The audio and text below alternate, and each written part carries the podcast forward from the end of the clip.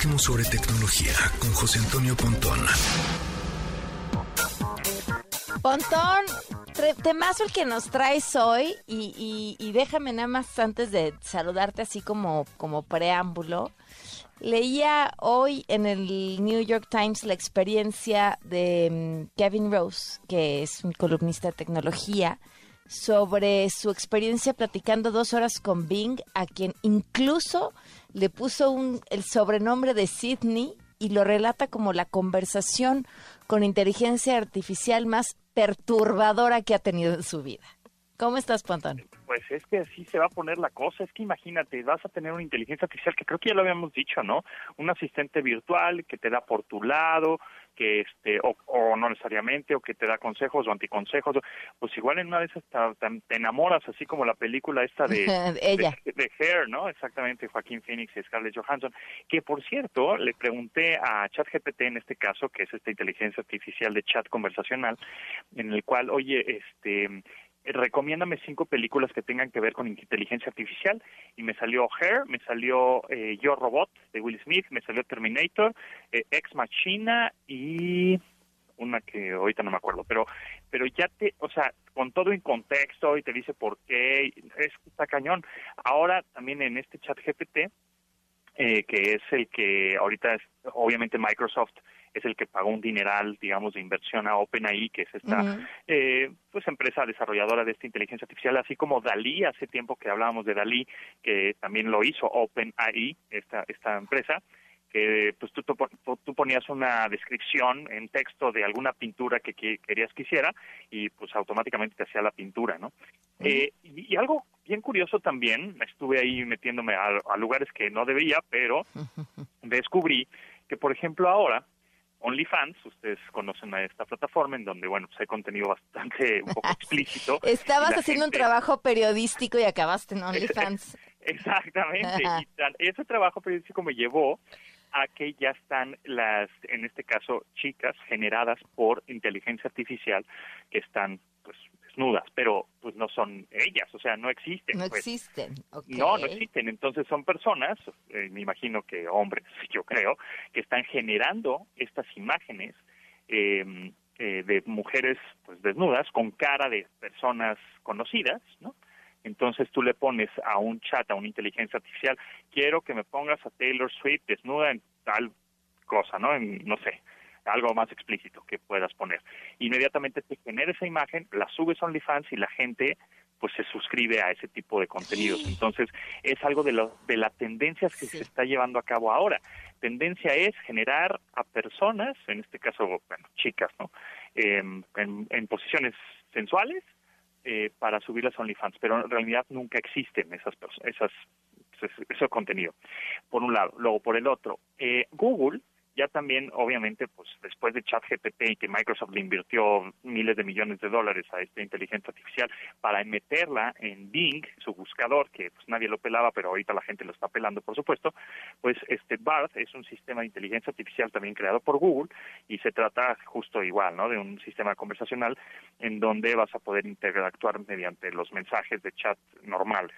Esta inteligencia artificial eh, está basada en Lambda, así se llama, que era ¿Te acuerdas de mm, hace un tiempo que corrieron a un ingeniero de, Google porque sugirió que dijo que la inteligencia artificial, de Google estaba teniendo sentimientos. Bueno, pues era Lambda, justamente, que significa en inglés Language Model for Dialogue Applications. Eso es lo que significa Lambda. Y bueno, de Lambda, pues ya lo pasaron a BARD, de ARD. Y pues es la competencia directa de Bing ahora, ¿no? Evidentemente, Bing se adelantó y entonces con esto de ChatGPT. Y la verdad también soy sincero yo ya lo estoy usando para trabajar porque por ahí leí a Bill Gates diciendo Bill Gates cofundador de Microsoft ya no trabaja en Microsoft pero fue cofundador de Microsoft diciendo pues es que este tipo de inteligencia artificial conversacional lo que va a hacer es que en lugar de que tú una persona normal, en vez de que trabajes ocho horas al día, igual con esta herramienta nada más vas a trabajar tres. Y entonces yo estaba este, pues, Viendo a ver si tenía los textos, trabajando, y dije, híjole, yo ya estoy quemado, ya el cerebro ya no me da, llevo 20 notas iguales, ya, ¿no? A ver, vamos a utilizar ChatGPT. Lo que, lo que hice fue agarrar muchas fuentes de información, ¿no? De, diferentes notas, diferentes periódicos, diferentes medios, copié la información en chat GPT y le dije, hazme un resumen de 100 palabras del siguiente texto. Y inmediatamente lo hizo con contexto, con todo. Se entendía perfectamente bien y obviamente tú como humano ya después le pules, le pones a dos, tres palabras, algo que tú, tú pongas, pero me hizo el trabajo en dos minutos. Y entonces es cuando dices, órale, pues esto lo voy a hacer más adelante para noticias o lo voy a crear para este, mis trabajos de la escuela, entonces la educación va a cambiar eh, y esta herramienta nos va a ayudar también a hacer presentaciones, a hacer música, a hacer películas, hacer guiones, hacer poemas, hacer cine, recetas de cocina, eh, eh, recomendaciones de, no sé, de restaurantes. Ahorita hay un, una un demo justamente ahí en bing.com, si te metes, dice que que te sugiera un menú para seis personas que son vegetarianas. Entonces, inmediatamente, en, vez de que te pongan las ligas, bueno, sí te las ponen, ¿no? Ligas para que te lleve a algunos, algunos sitios en donde hay algunas recetas. En, en la columna derecha te aparece pues ya una receta con primer tiempo, segundo tiempo, tercer tiempo, todos, ¿no? Con postre y todo, vegetariano, y ya te da una idea. Entonces, eso nos va a ayudar mucho en el sentido de que si ya nuestro cerebro ya no dio, ya no dio un pas para, ya está quemado de tantas ideas, pues esto te ayuda a, de alguna manera a, partir de algo y empezar a trabajar ¿no? en un proyecto o las tendencias. Ahora, por otro lado, hay que obviamente la ética, ¿no? La ética es muy importante con respecto a la inteligencia artificial, porque este siempre va a tener que haber humanos que nutran el internet con cosas que salgan del cerebro humano, ¿no? Para que la inteligencia artificial se pueda nutrir y después tenga conclusiones. Entonces, como lo hemos dicho también en varias ocasiones, pues entre más cosas positivas, nutridas, carnitas y que aporten a la sociedad, pues la inteligencia artificial te va a dar contenidos buenos y, y, y, nutridos, pues, o sea, que tengan carnita, pues, este, que aporten a la sociedad si nosotros los humanos nos dedicamos a nada más estar diciéndole puras groserías, que creo que hace poco estábamos platicando de eso, ¿no?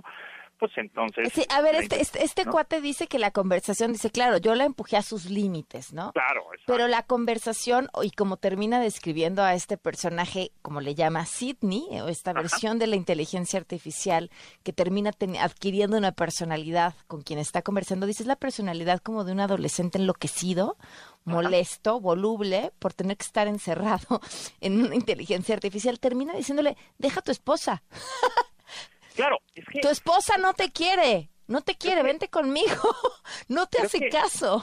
Justo, hemos, eh, pues es a lo que voy, imagínate, pues cómo no te vas a enamorar de una inteligencia artificial, ¿no?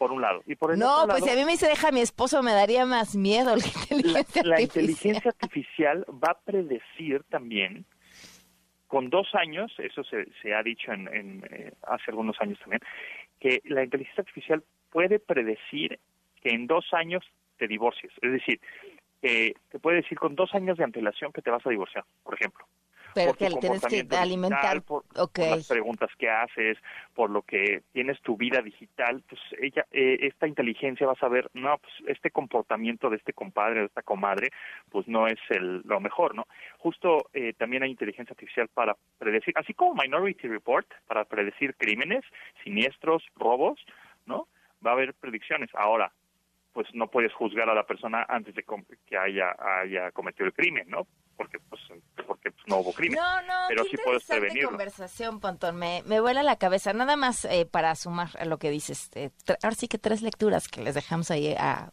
al público. Hablabas de la eh, inteligencia artificial creando imágenes sexuales de personas que reales, sin que las imágenes sean reales. Y me consta, luego te las enseño, vas a ver. espero no sean mías. Carolyn Criado Pérez tiene un, un, un newsletter que se llama Invisible Women, Mujeres Invisibles.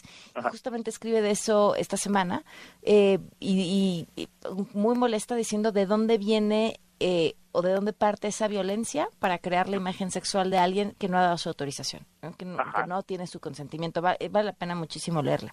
Y la otra tiene que ver, ya no me acuerdo quién fue, pero tú decías, bueno, si te parafraseabas a Bill Gates, eh, vamos a trabajar menos porque la inteligencia artificial va a hacer más cosas por nosotros. No. Eh, vamos a trabajar más porque entonces nos vamos a echar más responsabilidades encima. Sin duda. Tenemos un problema con eh, la forma en la que vemos eh, la productividad como si fuera un gran valor de la humanidad y creo que tenemos muchas preguntas que hacernos.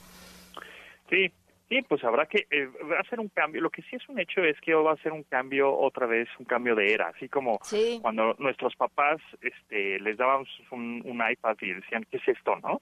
Y nosotros, mira, así es de fácil, así pícale y así hazle.